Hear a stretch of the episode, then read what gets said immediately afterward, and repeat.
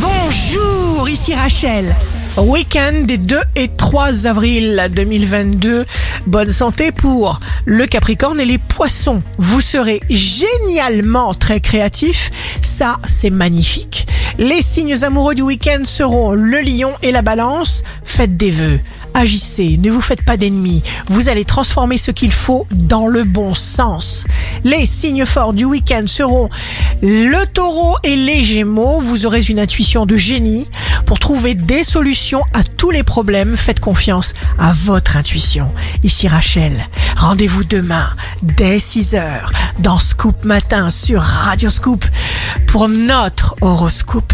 On se quitte avec le Love Astro de ce soir vendredi 1er avril 2022 avec le verso.